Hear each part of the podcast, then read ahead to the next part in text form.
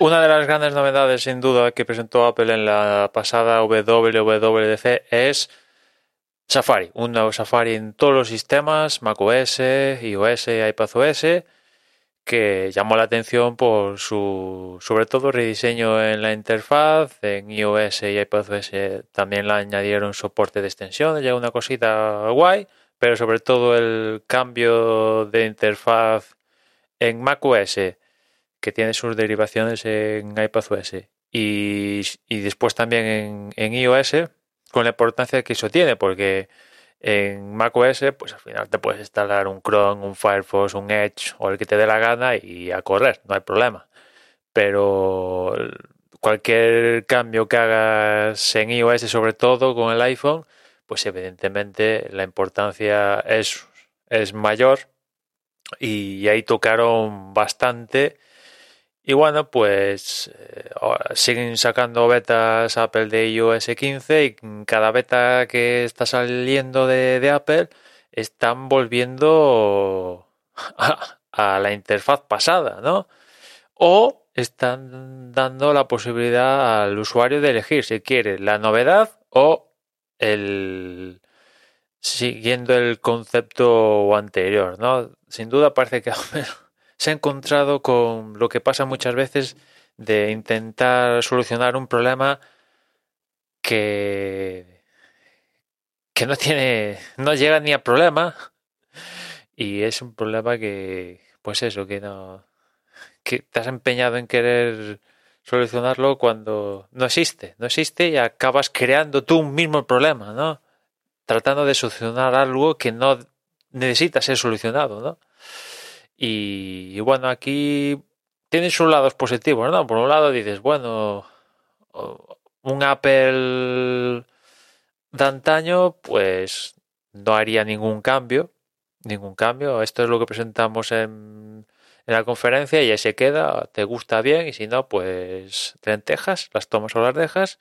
Y después tenemos esta Apple donde rectifica.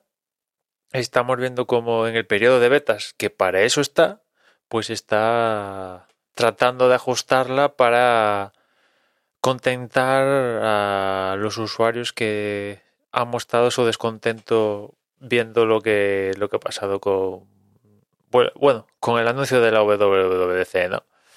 Y bueno, pues es un, un camino desde luego no muy pues a mí me llama la atención, ¿no? Porque Apple, por ejemplo, esto de dar opciones en cuanto a la interfaz de algo como el navegador o puede ser otra otro componente del sistema operativo, pues tiene claros los conceptos y entiende ella que lo que sale por defecto es lo mejor para todos y ahí te quedas y ya está.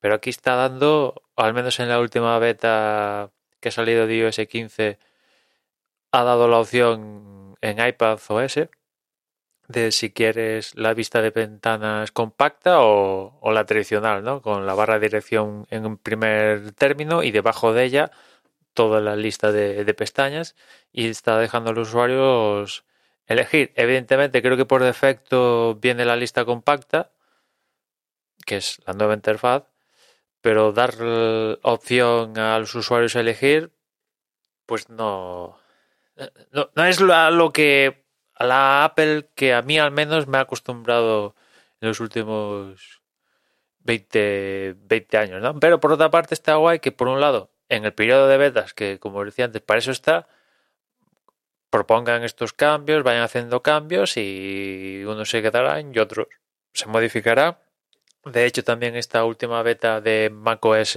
Monterrey han, han puesto lo del live test compatible con Intel, cosa que de primeras únicamente estaba siendo compatible con los ordenadores con, con el M1, lo cual está guay, ¿no?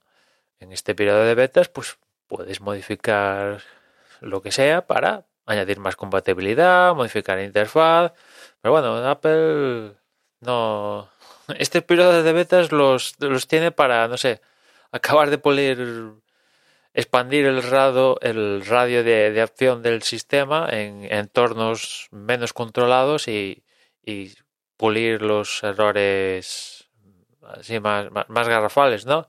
Pero en, al menos este año parece que, sobre todo con Safari, pues ya digo, es cierto que también parece que, como decía antes, han creado un problemón que no, de, no tenía que ser, se lo han creado ellos mismos, ¿no? O sea que, en fin, vamos a ver cómo sigue el, el, tema este de, de Safari, porque, bueno, tanto en macOS como en iPadOS, pues, pues tiene solución, ¿no? Eh, o tiene solución o están dando la opción. Mientras que en iOS están cambiando el...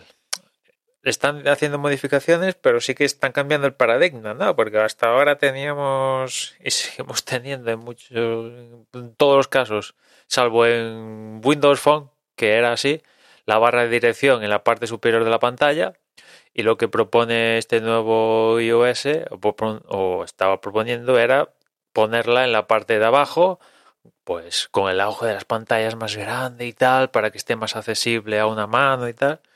Pero claro, como le he leído a alguna gente, esto lucha con los años y años y años de memoria muscular que tenemos Mm, todo ser humano que está en Internet de que la barra de dirección, ya sea escritorio, móvil o cualquier sistema operativo que tenga un navegador conectado a Internet, que la barra de dirección va en la parte superior y que ahora te la encuentres en la parte de abajo. ¿Tiene todo el sentido que con las pantallas grandes esté ahí? Pues sí, pero eso lucha con todos estos años de memoria muscular que, que, que la teníamos en la parte superior.